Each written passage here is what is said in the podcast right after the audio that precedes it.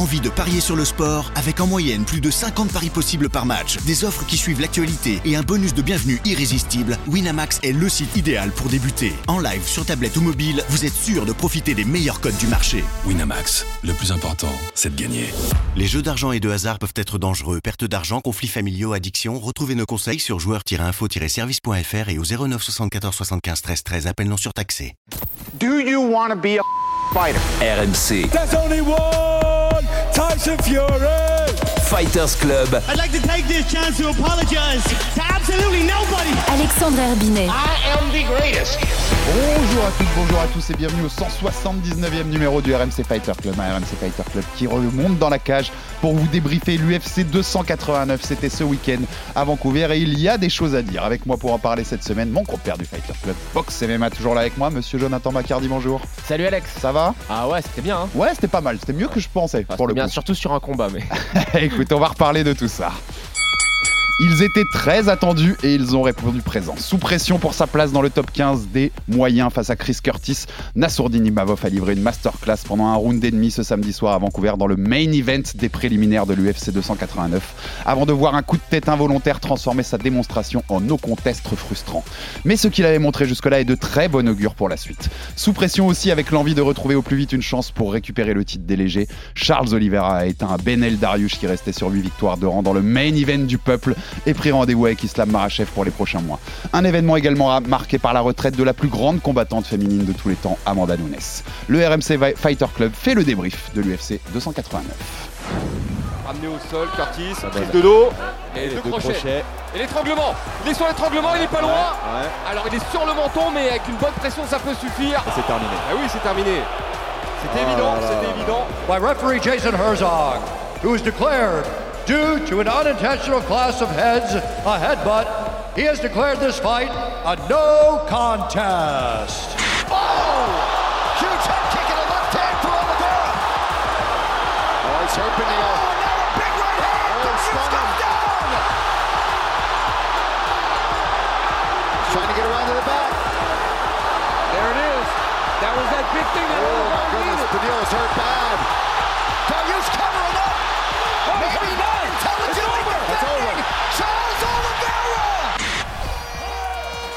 Terminé, Amanda Nunes qui va repartir avec sa ceinture. Elle reste double championne de l'UFC, je vous rappelle. hein. Ce soir, elle défendait sa ceinture des poids bantam des moins de 61 kg. Mais elle est également championne featherweight des moins de 66 kg.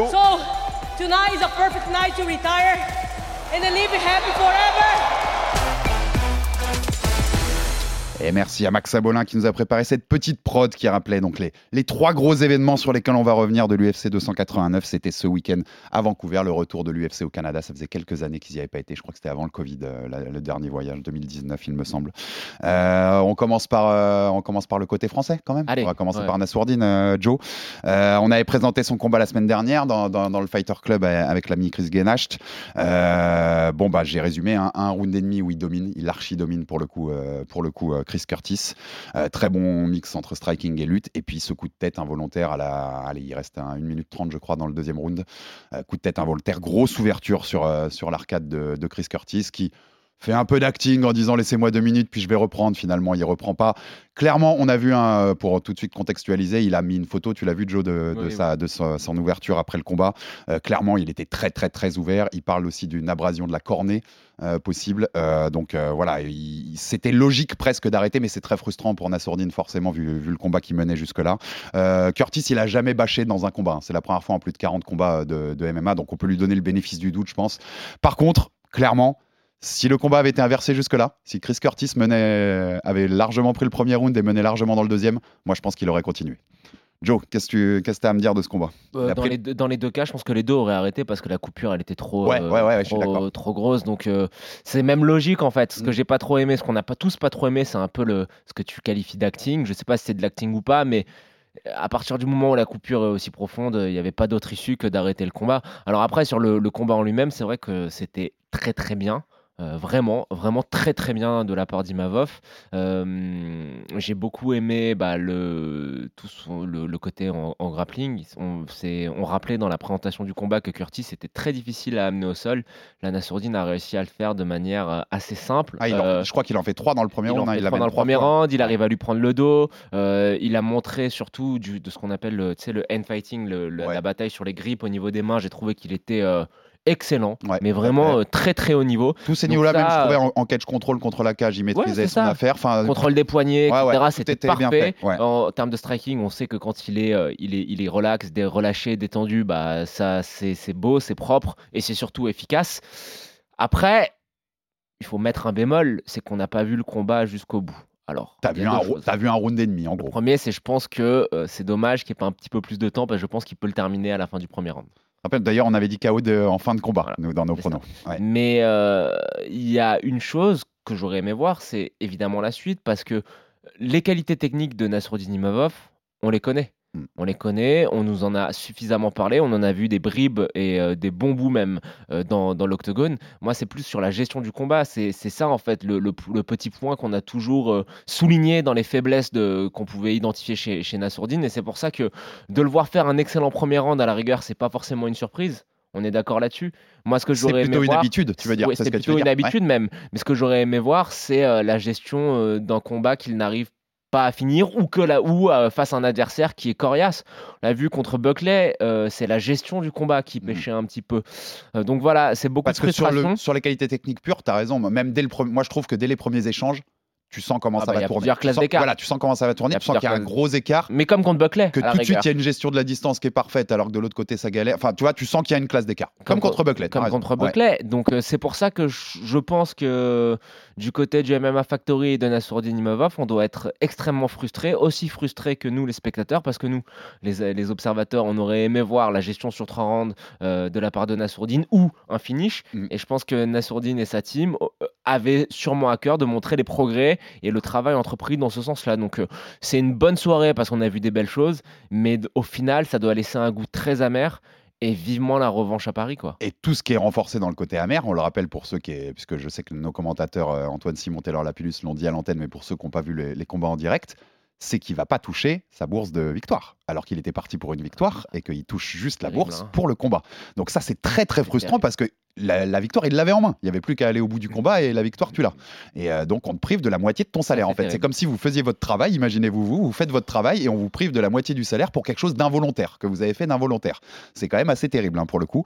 Euh, on note, tu l'as noté, moi je tenais à souligner parce qu'on a quand même été critique ici. euh, ça n'a pas toujours plu, mais de dire qu'après William Gomis contre Francis Marshall en avril, bah, c'est la deuxième fois de suite que le qu'à l'UFC le, le MMA Factory nous concocte un très bon game plan qui était très bien adapté à l'adversaire et qui permet tout de suite de prendre la mesure de l'adversaire. Donc moi je tenais, je tenais à le noter, Joe. Euh, tu parlais de la suite. Je t'ai entendu dire le mot revanche. La très bonne nouvelle aussi pour Nassourdine, c'est qu'il sort sans avoir pris trop de coups, en, ayant dominé le combat. Il sera à Paris le 2 septembre. On avait un petit doute selon comment, comment tournait le combat. Tu vois, physiquement, tu peux toujours avoir euh, des problèmes si, si le combat a été une grosse guerre et que tu as pris des coups. Il sera à Paris en septembre. On en fait quoi? Est-ce qu'on lui donne ce qu'on avait, tu sais, quand on a parlé dans la preview, on avait dit qu'est-ce qui se passe en cas de victoire? Et là, on, avait, on avait nos deux idées, c'était deux top 10, Jack Hermanson qui est dixième, Roman Dolidze qui est neuvième. Est-ce qu'on lui donne un des deux, vu sa, sa performance de jusque-là dans le combat, ou est-ce que tu es pour la revanche contre Curtis? Moi, je suis pour la revanche.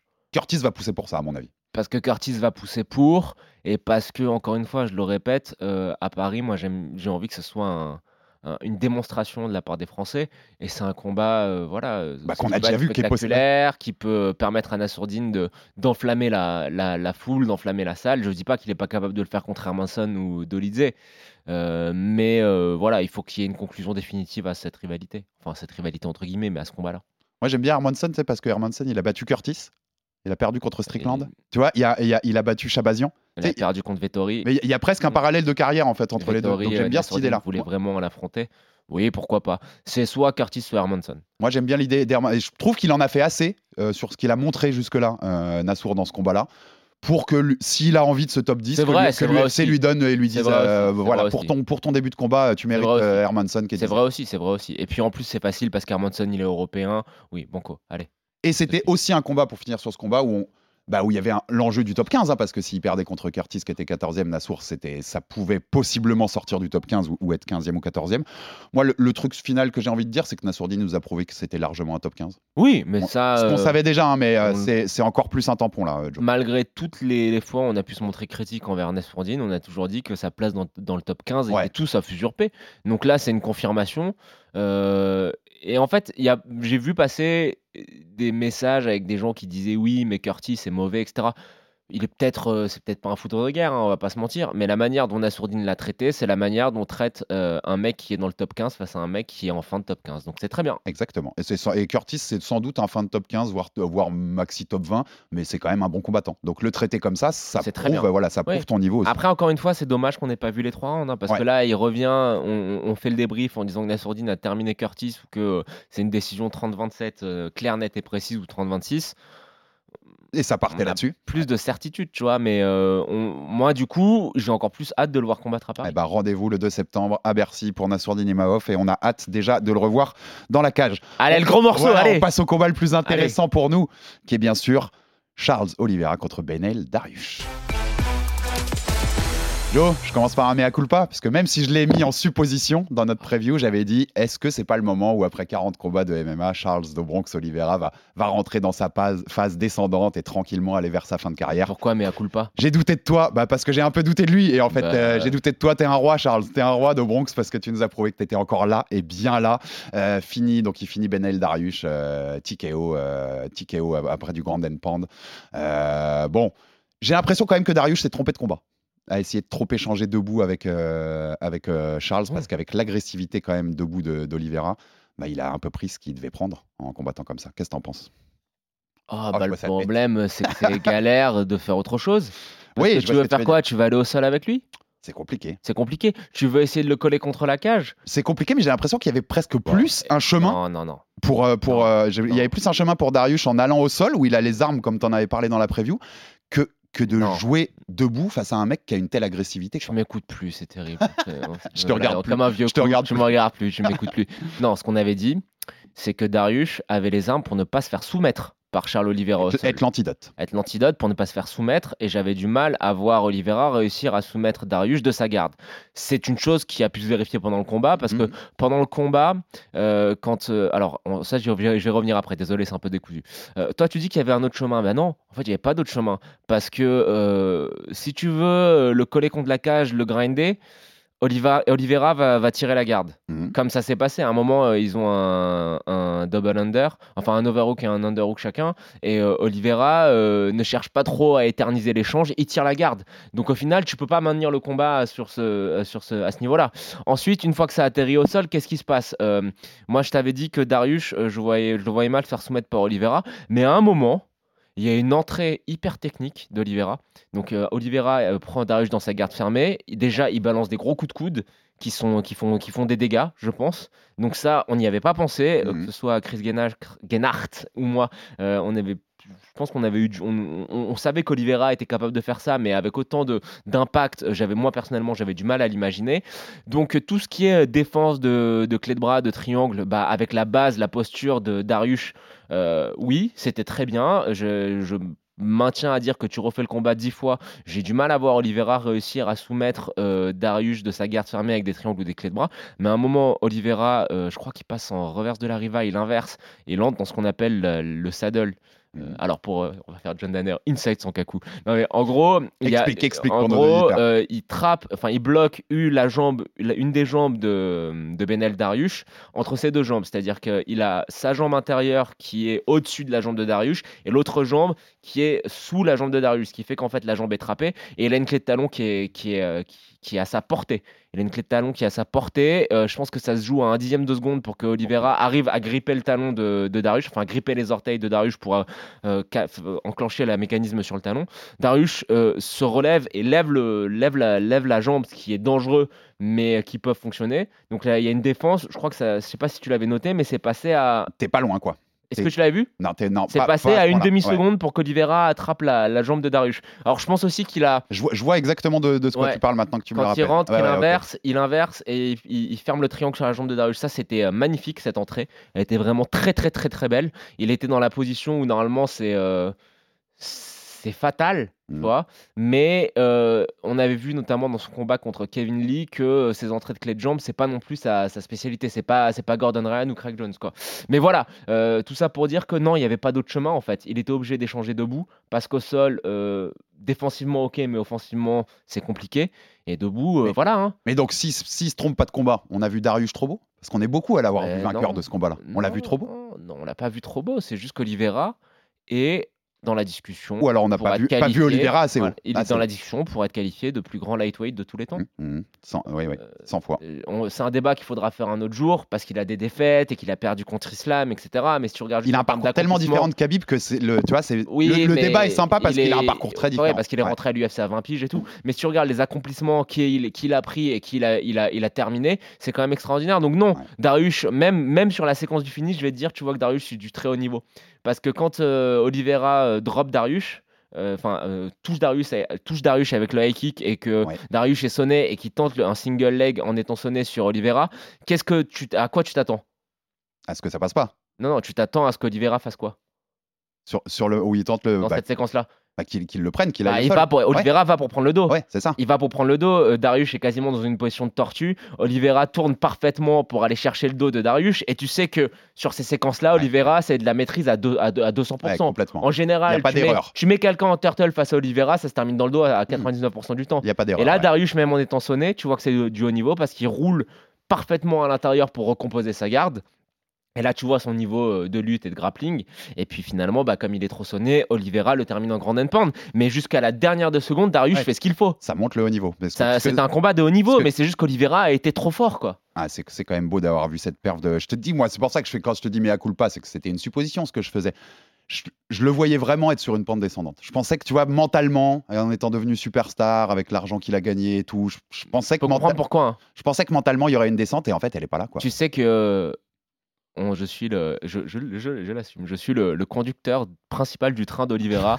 Euh, contrairement à ce que c'est pas, c'est pas les twittos machin. Rappelle-toi après J'ai- Jared Gordon. J'ai vu tes batailles euh, sur les internets pour euh, Toi, tu te rappelles qu'après après, je le rappelle. après le sur Gordon, j'avais dit il va être champion. Et Gordon. c'était- C'était toi et, et je sais plus qui il y avait avec moi qui m'ont dit qu'est-ce que tu racontes C'est l'heure la pilus. Ouais, Qu'est-ce que tu racontes C'était l'heure la Ouais. qui peut confirmer. Mais euh, le truc, c'est qu'il est trop fort. Il est trop fort. En fait, c'est une machine de destruction. Mm. Et je peux comprendre pourquoi tu doutais, parce qu'il y a un truc, tu vois, moi, qu'il adore, il a un côté qui est extrêmement gênant, quoi. Quand il s'exprime, Mhm. il a un côté un peu cringy, un Je- peu, cringe euh, totalement. tu sais, euh, ah, j'ai des dents neuves, j'ai les cheveux délavés, et puis j'ai une Ferrari, et puis euh, il a un peu, je suis illuminé par les dieux, il a un côté qui est un peu gênant, tu vois, il est totalement cringe, mais euh, L'athlète voilà. est incroyable. C'est- juste, c'est pas parce que tu as perdu contre un mec qui est un extraterrestre, qui est très fort, et en plus, il y a la possibilité que tu aies été dans un mauvais soir, que tu es forcément terminé. Non, non, Après, moi, je te, je te le pardonne, hein, il a 33 ans, il a 40 combats de 43 MMA. combats, je crois, 44. euh, le run est fabuleux, euh, il a pris beaucoup de dégâts, ça faut pas l'oublier.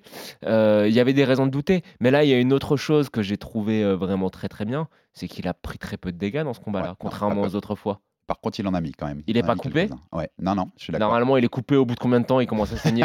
au bout de 20 secondes, il commence toujours à saigner. Il se prend toujours 2-3 patates où tu as l'impression qu'il est totalement sonné. Là, il sort euh, nickel. Puis quelle agré- il y a quand même, il y a quand même pas d'équivalent chez les légers sur cette agressivité debout qu'il a quoi. Il T'as t'as des striking qui, qui peuvent faire mal hein, dans, dans Et cette il catégorie. Il y en a un. Les gadgets, les poiriers, ça peut faire mal. Mais lui, l'agressivité qu'il met, quand c'est même. quand même une machine quoi. En termes d'agressivité, Gaethje et Connor, c'est pas mal. quoi. Chandler aussi, tu peux Chandler premier round. Gaethje, Connor, Chandler. Si, il y en a des. il a- En fait, je rebondis là-dessus. tu vois ce que je veux dire? Il, il t'avance dessus C'est avec pas ce... ça la diff. C'est pas ça la différence parce que Gaethje, Connor, euh, Chandler et même Poirier, ils t- ils t'avancent dessus. Il t'avance pas. Ouais, je vois ce que. Mais Oliveira, il est techniquement toujours propre quand il attaque. Sa défense, euh, elle est poreuse. Mais techniquement, Ouais, offensivement, tout ce qu'il fait techniquement, c'est extrêmement propre. C'est le striker le plus technique offensivement de la division et de loin, de loin, de très très très très très loin. Et puis il y a de la puissance aussi dans ses coups. hein. Il a un- Bah, voilà, c'est touche, Gaethje quand, qui dit qu'il a jamais été cogné aussi Mm. fort. quand il touche, ça fait mal. hein. Et puis là, en fait, tu vois, même sur le high kick, alors on savait qu'il avait de la foudre dans les mains, mais tu vois, sur le high kick, ce qu'il faut que tu regardes, c'est la, la manière dont Darius le reçoit. C'est-à-dire qu'il euh, il l'amortit sur son Ouais. poignet, et normalement, tu sais, t'as- bah, quand tu as le coup euh, que tu le prends, même si tu le, le défends, tu as tendance à être déporté sur un côté, ce qui est logique, c'est la Bien force, sûr, tu vois. ouais. Et là, l'impact est tellement fort que Darius, ça le fait reculer. Tu vois ce que je veux Je dire? T'as totalement un coup qui arrive sur le côté et ça te fait pas reculer sur le côté, ça te fait reculer en arrière. Reculer en arrière. C'est que le coup était vraiment brutal, quoi. Donc, euh, ouais, euh, écoute, il y a une autre chose qu'on n'avait pas euh, souligné dans la présentation et qui était quand même amusante, c'est qu'on avait deux héritiers de- du chute box Mm. Euh, entre Darius qui est entraîné par Rafael Cordero et Oliveira qui est Diego Lima C'était un, combat- c'était un combat brésilien en fait. Ouais, exactement. et euh, voilà, c'était agressif, c'était technique. Darius a été technique jusqu'au bout, Ah, même euh, dans ses malheurs. Franchement, c'était un régal. Ça dure euh, 4 minutes 10. Je les ai regardés 3-4 fois, quoi. C'est du haut niveau. hein. C'est ouais, hypnotique. c'est du haut niveau. y, il y a un autre truc chez Oliveira, c'est que il a ce côté hypnotique en fait. Et, et- et je t'ai dit, il est gênant, mais quand il entre dans la cage, il est captivant quoi. Est-ce Ah, qu'on a vu un, un lightweight aussi euh, oh, C'est quoi entertain? C'est- oui, c'est aussi ami- Divertissant. am- divertissant, plus, Aussi plus qu'amusant. divertissant que lui? Franchement, Mais non. hein. t'as raison. Moi, je, je me faisais la réflexion aussi. Je trouve qu'en effet, il est devant ses combats, t'es juste coaché quoi. Tu regardes Charles et tu veux pas rater une seconde de l'action. Et je pense que c'est pour tout le monde comme ça. Aujourd'hui, moi, je le mettrais en, en fait avec les retraites qu'il y a eu et tout, je le mets dans le top 3 des superstars de l'UFC aujourd'hui. Avec John Jones, et Shimaev. Adesanya. Jones, Shimaev et lui. Je les mets même au-dessus d'Adesanya, ces gars-là. En termes de ce qu'il délivre dans la cage? Ouais, et puis d'attente autour d'eux, de, de, de côté hypnotique, et t'as envie de les voir fighter quoi qu'il Mm, arrive. Je moi, je le mets, je le mets même au-dessus d'ici. ouais, ouais, Mais c'est très perso, hein, c'est subjectif. je peux comprendre. Je peux comprendre. Après, attention, Adesanya, ça reste Adesanya. Ouais, ouais, ouais. Attends, c'est, euh, tu vois, il est Adesanya juste en dessous, hein, autre chose. Mais, Mais, euh, et Ades- ouais. mais c'est une des Mais superstars de l'UFC aujourd'hui, oui, Bien sûr, tu regardes le nombre de pay-per-view qui sont vendus, tout simplement, et il vend beaucoup de pay-per-view, contrairement à ce qu'on pouvait penser à un, à un moment. Alors après, moi, ce que je trouve très intéressant euh, chez lui, c'est que on a la confirmation, il n'est pas terminé. Non. Et j'ai l'impression que là, il est revenu, que le- de perdre sa ceinture, ça l'a fait progresser. Hum, Il est revenu dans le bon, revenu. le bon état d'esprit. Et on parlait de sa défense, j'ai trouvé que c'est défensivement, il avait resserré deux trois boulons. Et alors, est-ce que tu as vu des choses qui te font penser à un scénario différent si ça se retrouve en octobre à Abu Dhabi contre Islam Makhachev pour la revanche? Ah non. Moi non plus. C'est Par ça le- contre- le, problème. Non, mais je vais te le présenter autrement. Et que si ça va au sol, une nouvelle fois, bah, Islam peut le dominer. On va le- je vais te le présenter autrement. On disait, Darius, c'est la, ça va être la même chose qu'Islam au sol, c'est-à-dire qu'il va être capable d'étouffer par le contrôle Oliveira. Bon, là, on a vu qu'il avait adopté une autre stratégie quand il avait Darius dans sa garde. Il n'a pas tant essayé d'attaquer, en, d'attaquer euh, que de, de- sur son dos, à part sur la clé de talon. Ok? Mm. Il a plus cherché euh, à casser la posture de Darius avec un double collar taille et puis de lui mettre des coups de coude, de faire des dégâts. Ouais, plutôt, Ça, je pense que c'est un truc qu'il a appris du combat contre Islam, de se dire soumettre ces gars-là de ma garde, ça va être extrêmement Par compliqué. contre, je peux leur mettre des dégâts. Par contre, je peux essayer de leur mettre des dégâts, et puis quand j'en ai assez, je me relève. Mhm. C'est ce qu'il a très bien fait Et dans ce qui, au combat-là. final, des dégâts qui comptent pour les juges L'attaque les... sur l'attaque de la clé de jambe, pour moi, elle n'est pas anodine. Il avait déjà fait contre euh, Kevin Lee, contre un lutteur qui a une grosse base, une Mhm. grosse pression au sol. Ça n'avait pas fonctionné. Euh, il a une finition par clé de genou et par compression de mollet, il me semble, à l'UFC, mais contre des adversaires un peu moindres. Ouais. J'ai en tête ces paroles du père de Rabib qui disait Moi, le seul truc qui m'angoisserait un petit peu, ça serait de tomber sur un mec qui est chaud en clé de jambe. Parce que ça peut être compliqué pour un lutteur de défendre les clés de jambe. On va rappeler à nos éditeurs d'écouter le podcast qu'on a enregistré avec Craig Jones qui nous explique dire. pourquoi et comment. S'il arrive à implémenter ça à Islam, ça peut, ça peut un petit peu changer la donne. Après, évidemment que Makachev est très très favori et qu'à mon sens, euh, l'issue du combat sera la même, même si je vois quand même un combat un petit peu plus compétitif. Peut-être un peu plus. Mais ce que je vais te dire, c'est très simple. C'est que là, s'il y a la revanche, il a une chance de plus de faire un miracle. Oui. Et est-ce que quand tu parles de Charles Oliveira, on est à l'abri d'un miracle? Et est-ce qu'on doit pas, sur une revanche, est-ce qu'il doit pas refuser le sol? Je suis provocateur là, presque. Oui. Pour aller, tu Si. vois, parce qu'il est tellement agressif. Voilà. Mais c'est exactement ça. Est-ce que tu peux refuser le sol face à Makachev? C'est compliqué. Mais tu vois, mais, hein. mais philosophiquement, tu vois ce que je veux dire? C'est trop compliqué Il de refuser. C'est trop compliqué Pour de changer le scénario, Oui, il doit sans doute refuser le. C'est trop compliqué de refuser le sol face à, Ouais, face à Islam. Et euh, je te le dis, euh, pour moi, euh, Oliveira, c'est l'homme euh, qui est capable de faire des, des miracles, tu vois, des, des soumissions highlight, qui est capable de, de sortir un lapin du chapeau. Mm. Bon, bah là, je te le présente comme ça. Il a une nouvelle chance de sortir le lapin du chapeau. Et on va voir si ça. si ça Et il n'y a personne d'autre que lui pour le faire. Alors évidemment, il ne sera pas favori, mais on verra. Après, il y a aussi une autre chose. Euh, écouté un très bon podcast. Euh, C'était euh, Israël Adesanya et Craig Jones. Ils parlaient du combat de Volkanovski contre Islam. Et c'est vrai que peut-être que Volkanovski a enlevé un peu de cette mystique autour de l'invincibilité des, des. Dagestani. Donc ça peut aussi peut-être jouer si on veut mettre tous les ingrédients. Ouais, ouais, bien sûr. Jouer même sur le mental, à se dire, sur la psyché. j'ai vu qu'il y avait une route pour le faire. en Mais fait. après, euh, il y a un truc qui reste, c'est que la taille, la différence de taille, quoi.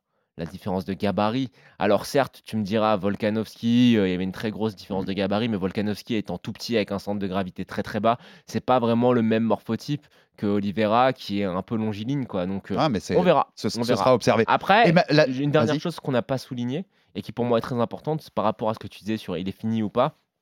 Détail pour toi, mais pour nous ça veut dire beaucoup. Il arrive à 154 pounds pour la peser. Ouais. Lui qui avait du mal à faire Lui le poids. qui botchait des 150 pesées régulièrement. ouais. Non, non, il Enfin, les a botchés en, en featherweight. feather. Ouais, en featherweight, bien sûr. Euh, et dernière question sur ce thème-là, parce qu'elle était sous-entendue quand je te disais est-ce qu'on va voir quelque chose de différent contre Islam Makhachev en octobre à Abu Dhabi? On a Dustin Poirier contre Justin non, non. le 28 le 28 juillet. C'est une dinguerie de se dire que ça peut être le, le, le- que le vainqueur de celui-là peut être le mec pour le titre Oui, contre, contre oui. Makhachev. C'est une dinguerie.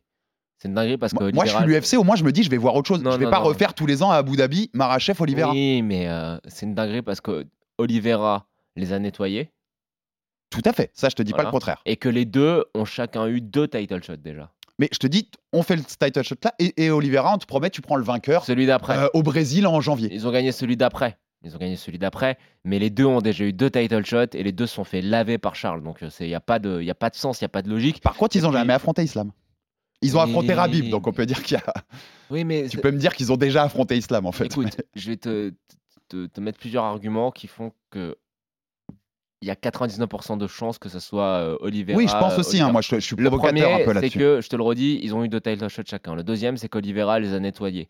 Et le troisième, on va pas se mentir, hein, Oliveira, on l'a dit, il vend.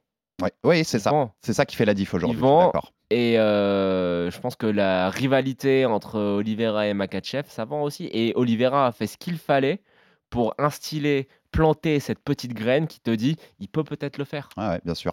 Et puis bon. euh, Poirier et tu sais très bien qu'ils peuvent Puis pas en le faire. plus, pareil, Gaethje, même s'il y a trois mois d'écart entre les deux, ça se trouve, ils vont se faire une telle guerre qu'ils pourront pas combattre tout de suite. Voilà, ils pour, pourront euh, pas, combattre tout de suite. C'est quand C'est le 29 juillet à Salt Lake City. Le même soir Et que la carte d'Abu Dhabi, elle est en octobre Elle est le, vers le 20 octobre. Trois mois.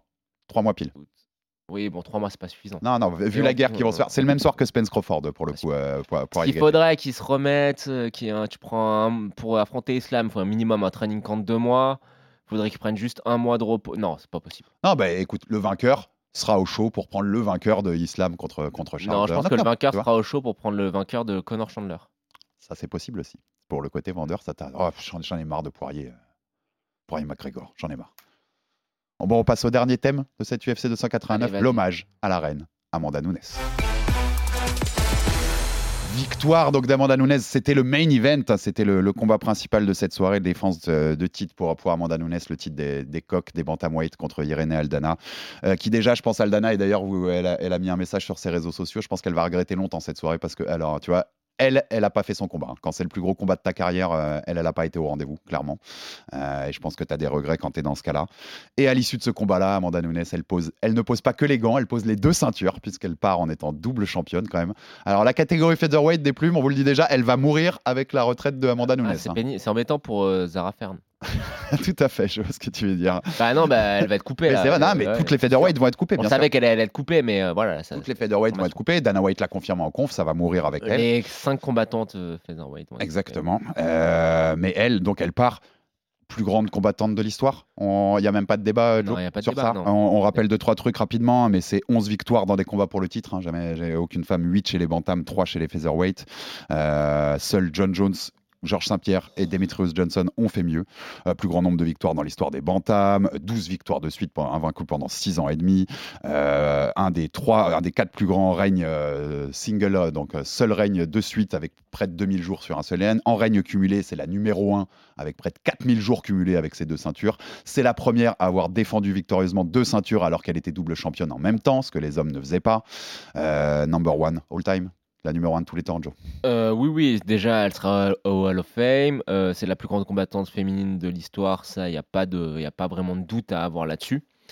Euh, même si, juste pour le débat, hein, juste pour le débat, faut pas oublier ce qu'a fait euh, Cyborg en dehors de l'UFC. Tout à fait. Voilà. Moi, en fait, j'allais te dire, Elle est GOAT incontestée pour moi, c'est la plus grande de tous les temps incontestée, parce qu'elle a Mm. Parce qu'elle a matrixé Cyborg Cyborg. en 50 secondes. Ouais. Et c'est ce qui fait la. S'il n'y avait pas ce combat-là, il y aurait débat avec Après, Cyborg. elle l'a battu sur la fin de Cyborg aussi. Aussi, bien sûr. Cyborg, Christine Mais- Justino, la, la- la brésilienne, championne au Bellator aujourd'hui, championne dans, dans de multiples organisations, qui peut aussi, qui est largement considérée dans le top 3 all-time, euh, Cyborg. Bah, elle est numéro 2. Ouais.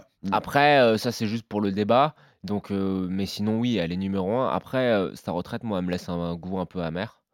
Parce que je pense qu'elle a pris le chemin facile. Elle a pris le chemin facile en acceptant ce combat contre Al- Al- Aldana. Mm. Euh, on voulait tous voir deux combats. Enfin, un combat en particulier, c'était la, la trilogie contre Shevchenko. Je pense que la défaite de Shevchenko contre Grassos a mis un peu du plomb dans l'aile de tout ça, parce que sinon, je pense que Nunez aurait, accepté, aurait, ac- aurait, aurait Ouais. prolongé d'un combat et aurait pris sa retraite Je- après. Je vais dire possiblement, c'est possiblement, je pense, le combat qu'on aurait eu le week-end dernier. Si, si Shevchenko avait, avait pas été. Ouais, en termes de timing, ça aurait été. en termes de timing, ça collait. Bon, bah voilà, ça c'est dommage. Euh, je pense que c'est quelque chose qu'on voulait tous voir. Mm. Et euh, bon, j'hésite à le dire, mais bon, si. Bon, elle est à 1-1 contre une combattante euh, pas vraiment forte contre Peña, donc on aurait voulu qu'elle. Mm. qu'elle finisse la trilogie. Après, euh, pour. D'ailleurs, t'as vu, t'as vu que Peña gueulait Oh, sur le côté. gênant, Ouais, c'est gênant parce qu'en en plus, tu te rends compte que en fait, Peña Ne elle te gueule. compare pas à Anderson Silva. Ne te compare pas à Anderson Silva. Et tu, et tu Ouais, te rends compte que gênant. Peña elle gueule uniquement parce qu'elle sent parce qu'en fait une fois que Nunes s'en va, eh ben Peña elle perd totalement de sa tu vois. Ce qui nous intéressait avec Peña, c'est de voir un troisième Bon, combat. après, euh, elle, elle perd quand même de son tu vois, elle perd de son côté vendeuse en fait quand elle a un chemin Nunes, pour la ceinture tout tracé. Ah, hein. par, contre, c'est tra- par contre, c'est tracé. Euh, ton meilleur souvenir, juste de Nunes, j'avais deux, trois petits trucs comme ça avant, avant Oh, bah, c'est simple.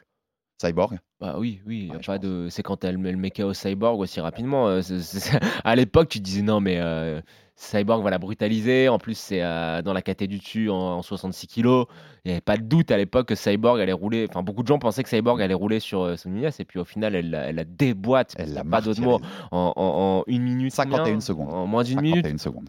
Non, non, non, c'est évidemment ce, ce combat-là. Et puis, un petit peu, je me rappelle quand même la prise de pouvoir à l'UFC 200 contre euh, Misha Tate. Misha Tate.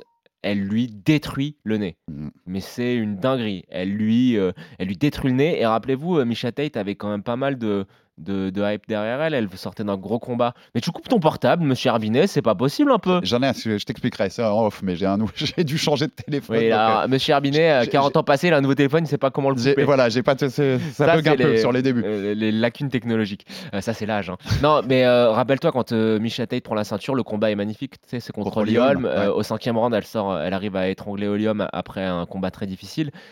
Et voilà, euh, Nunez qui avait quand même eu des défaites, une défaite notamment un peu bizarre, tu te rappelles, contre Kat Zingano. C'est- c'est- C'était sa dernière avant le gros run. Ouais, Ouais. euh, qui avait perdu son mari euh, juste avant. Mhm. Je sais pas si tu te rappelles de Mhm, ce combat-là, quand on est dans les petits remember des, des- des combats féminins.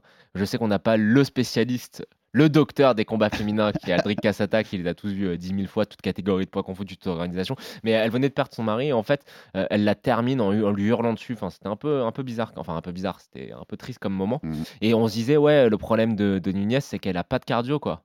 Tu vois, et au final, en fait, euh, même cette petite lacune qu'on qu'on suspectait, elle a répondu parce qu'elle a, elle a par la suite enchaîné avec des combats en, 5 rounds et en 3 rounds. Donc voilà, UFC 200 contre Misha Tate, euh, très gros combat. et Cyborg. Mais après Zingano, elle fait ses 6 ans et demi sans, sans être battue. Donc c'est c'est- Ouais. c'est le début du run. Est-ce moi- que et moi, mon Peña, autre ça- souvenir- attends, je te pose une question juste avant- d'abord. Ah, vas-y, excuse-moi. vas-y. Moi, parce que quand on était dans le souvenir, moi, mon autre souvenir, c'est forcément quand même Ronda Rousey. Parce que même si Ronda avait déjà perdu sa ceinture et que tout le monde savait que Ronda n'était pas au niveau auquel on avait voulu la placer, qu'elle était plus l'icône que la vraie meilleure combattante, bah, c'était un tampon, je trouve. C'était le tampon de dire ce début du MMA féminin avec des stars, Mm. mais qui n'étaient pas forcément les meilleures combattantes, mais qui étaient des stars, et ben moi j'arrive et je vous montre qui est la patronne et qui est la vraie championne, la vraie Tu te combattante. rappelles de ce que de tes commentaires? Joe Rogan disait euh, Nunez est en train d'allumer Ronda comme un, un arbre de Noël parce que c'était au moment de Noël. She's getting tight like a Christmas tree. Ouais, c'est ça, ouais. exactement. Euh, et puis euh, oh, le chaos sur Holly Holm, il est brutal. Ouais, il est- C'est- et- Holm en Et tu vois, ouais. tous les noms qu'on dit, hein, ça rappelle, elle a battu tout le monde, juste. Hein. Rousey, refait, enfin, Nunes refait toute sa carrière, elle a battu tous les grands noms de l'UFC. Elle a battu tout- Shevchenko deux fois, d'ailleurs. J'allais dire disait, tout, hein. toute sauf Valentina. Eh ben, parce qu'il y a eu controverse quand même, notamment sur le deuxième, mais voilà, c'est un woo On la placerait haut, c'est la dernière question là-dessus. Si tu faisais un pound for pound de l'histoire mixte, selon les accomplissements, on va pas dire si on les mettait ensemble dans la cage, parce que ça ça n'a aucun sens face à un John Jones, mais sur les accomplissements, tu la mettrais où dans un pound for pound mixte? Bah, elle est top 5. Elle est top 5, Ouais. c'est largement, Ouais. largement. Elle est top 5. Voire, Ça, top, de- voire top voire 3. top 3. Ouais. Euh, est-ce que pour toi, c'est une tâche ou. Enfin, c'est une astérix ou est-ce que ça fait partie de la grandeur, la défaite contre Peña? Ça... Ah, c'est dur à répondre. Il y a un petit astérix quand même. On est d'accord? Ouais. Il y a un petit astérisque quand même. Parce qu'on a la même avis, vas-y, pourquoi? Mais parce que, parce que déjà, c'est pas une combattante de non plus de super haut niveau, je trouve, Peña. Et puis, elle est pas là. ce Argument soir-là. refusé. Et non, moi, ce- et moi, ce qui me dérange, c'est que ce soir-là, je trouve qu'elle est déjà. Je sais pas si dans sa tête, elle a pas déjà bâché un peu ce soir-là. Argument refusé. Le bon argument. J'ai juste un. Tu vois, Non, argument on ne refusé. discute plus, c'est un, un maître de conférence qui ça, me dit oui ou non. Je- Non, je vais être d'accord avec moi, je pense. Regarde, euh, Georges Saint-Pierre, il a une défaite contre, me- contre, euh, contre Matsera, contre un mec qui a un nobody. à. Oui. Qui venge derrière. Il revient, il venge et il le termine, mais salement. Ah, tu- juste parce qu'elle la termine pas dans le deuxième. Mais attends, mais le deuxième, elle, elle- c'est synchrone de. Faut le, ter- faut le terminer. Elle la, elle la martyrise. Oui, mais faut, le- faut, souviens-toi. faut, elle faut, faut, faut- finir. Ouais, je vois. Moi, moi, j'aime bien aussi quand on fait synchrone et qu'on met 50-45 et qu'il n'y a pas de doute. T'as voire t'as 50, l'image 44. encore de GSP qui euh, détruit Matsera Bien sûr. avant l'arrêt de l'arbitre? J'avoue. C'est ça qui fait les, qui le fait les moments iconiques. Ouais, c'est ça qui fait les moments iconiques. Et là où tu te dis, bon, bah la défaite, en fait, le mec est revenu encore plus méchant, plus féroce, plus fort. Et euh, là où ça va être intéressant, c'est la suite pour Sakate. Tu disais Peña forcément est en première ligne, Euh. puisque on, on parlait de la trilogie pour, pour fighter pour le titre vacant. Mais qui tu lui mets? Parce que quand tu regardes la catégorie, c'est assez dévasté, cette catégorie des bantams. Enfin, il y a plein. Il y a une Raquel Pennington qui est bien placée, des choses comme ça. Et ça va faire un jeu de chaise musicale, parce que je sais pas si tu as vu ce week-end, mais dès qu'il y a eu la- l'annonce de Nunes, une Erin Blanchfield, dont on parle contre Manon Fiorot à Paris, la petite euh, Ouais. américaine qui monte chez les flyweight, eh ben, elle a déjà dit, elle a déjà fait une sortie médiatique pour dire Je suis là. hein. Si vous voulez une, adversaire pour Peña pour que je devienne la plus jeune femme championne de l'histoire de l'UFC, je suis là, je peux le prendre en bantam. Non, moi je sais ce qu'il faut faire. Je pense, tu vois, peut y avoir un jeu de chaise Non, musicale non, par rapport à ce- cette place libre pour un- le titre des, des bantams. On va pas se mentir, faut fermer la catégorie. Faut la fermer? Non, je rigole. Je rigole, mais c'est juste que pour l'instant, c'est un peu dévasté, Mais tu- quoi. Non, mais tu sais où je veux aller? Je veux même aller jusqu'à. Tu sais que moi, je suis euh, Manon Fiorot. Je mets un petit message à l'UFC. Je leur dis si la place vous voulez me la donner. euh, je dis pas non. Oui, oui, oui. Parce que c'est- une super opportunité d'aller prendre une ceinture vite en fait. Je sais pas. Dans une KT qui est très dévastée. A moi, qui- une, une- Fais-moi le top 5. une des meilleures de la KT, t'as Pennington, Holly Holm, Juliana Pena, donc Irene Aldana, mais qui vu ce, dont elle sort, tu la mets pas. Et j'ai pas la cinquième. J'en ai quatre des cinq. Et moi, celle que je verrais presque une des plus gros potentiels pour le titre, c'est la brésilienne Mayra Bueno Silva, qui, qui doit être 8 ou 7. Euh, et euh, que Manon avait battu euh, largement Je vais te dire la au moment du. Covid. Et tu sais- tu sais qu'il y a une huitième là, j'ai plus le nom. J'ai j'ai un gros trou de mémoire, mais j'ai plus le nom. Dans le de la catégorie Bantam, tu as une fille qui sort de- d'une grosse blessure au genou, de plus d'un an sans combattre. Et pendant le temps où elle était blessée, elle est passée de 11e à 8e. Ah ouais. C'est l'état de la KT. C'est-à-dire, en étant blessé, tu gagnes 3 places au classement. Bon, moi, je vais te dire la vérité, ça m'intéresse pas. Ça, t- ça t'intéresse pas? Autant tu regardes euh, la profondeur. Ça en- pour à- Manon. euh, non, mais tu regardes la profondeur à 115 et à 125, c'est-à-dire dans les deux catégories en, en dessous, c'est quand même euh, assez fabuleux. Tout à fait. C'est les deux, contenders c'est partout, largement les deux meilleurs. Et même euh, le niveau technique, juste le niveau technique, je trouve qu'il est très très ah, fort oui, euh, les largement, deux. largement. Là, à 135, j'ai l'impression qu'il y a beaucoup de filles qui euh, sont là parce qu'elles refusent d'être disciplinées et de descendre à 125. Euh, écoute, je sais pas, je pense que c'est juste un, un- un creux générationnel parce que, bon, euh, il y a un moment quand même, c'était une catégorie qui était hyper intéressante quand il y avait à leur prime, il y avait Misha Tate, Holm et compagnie. Total. Là, euh, C'était une super KT à l'époque. ça Ouais. demande à. Il faut un peu de brassage, il faut un peu que ça se renouvelle. On verra, on fera le point dans, dans un ou deux ans. Pani Kianzad, c'est elle qui avait progressé de 3, de trois Ah. places en étant blessée. Elle, elle- elle est même Bah, aujourd'hui. Elle est même aujourd'hui hein. 7 Elle est passée de 11e à 7e avec une blessure. Non, mais tu vois l'état de la Ouais, KT. Tu, tu gagnes 4 places en étant. Et la dernière du top 5 que je t'ai pas cité, Kathleen Vieira. Je viens de récupérer. Ouais, ok. Bon. On est loin de la grosse époque des bantams en tout cas. Après, de l'époque, euh, euh, Tate, euh, Nunes, Holm. Moi, je vais espérer que Manon euh, prenne la ceinture à 125 et qu'après. Et puis ensuite on monte faire double. Ah, c'est allez, allez, allez, on y va, on y va dans, les, dans les bonnes prédictions. Merci Joe pour ce débrief Merci, de Alex. l'UFC 289. On se retrouve très vite pour de nouvelles aventures parce qu'il y a beaucoup de gros combats qui arrivent à l'UFC comme ailleurs et aussi en boxe bien entendu. On va se retrouver très vite. Abonnez-vous sur toutes les plateformes pour rater aucun épisode. Envoyez-nous de la force, des pouces bleus, des commentaires, des étoiles, tout ce que vous voulez. Ça nous fait progresser. Et à très vite pour un nouveau numéro du RMC Fighter Club. RMC, Fighters Club. Envie de parier sur le sport avec en moyenne plus de 50 paris possibles par match, des offres qui suivent l'actualité et un bonus de bienvenue irrésistible Winamax est le site idéal pour débuter. En live, sur tablette ou mobile, vous êtes sûr de profiter des meilleurs codes du marché. Winamax, le plus important, c'est de gagner. Les jeux d'argent et de hasard peuvent être dangereux. Perte d'argent, conflits familiaux, addiction. Retrouvez nos conseils sur joueurs-info-service.fr et au 09 74 75 13 13. Appel non surtaxé.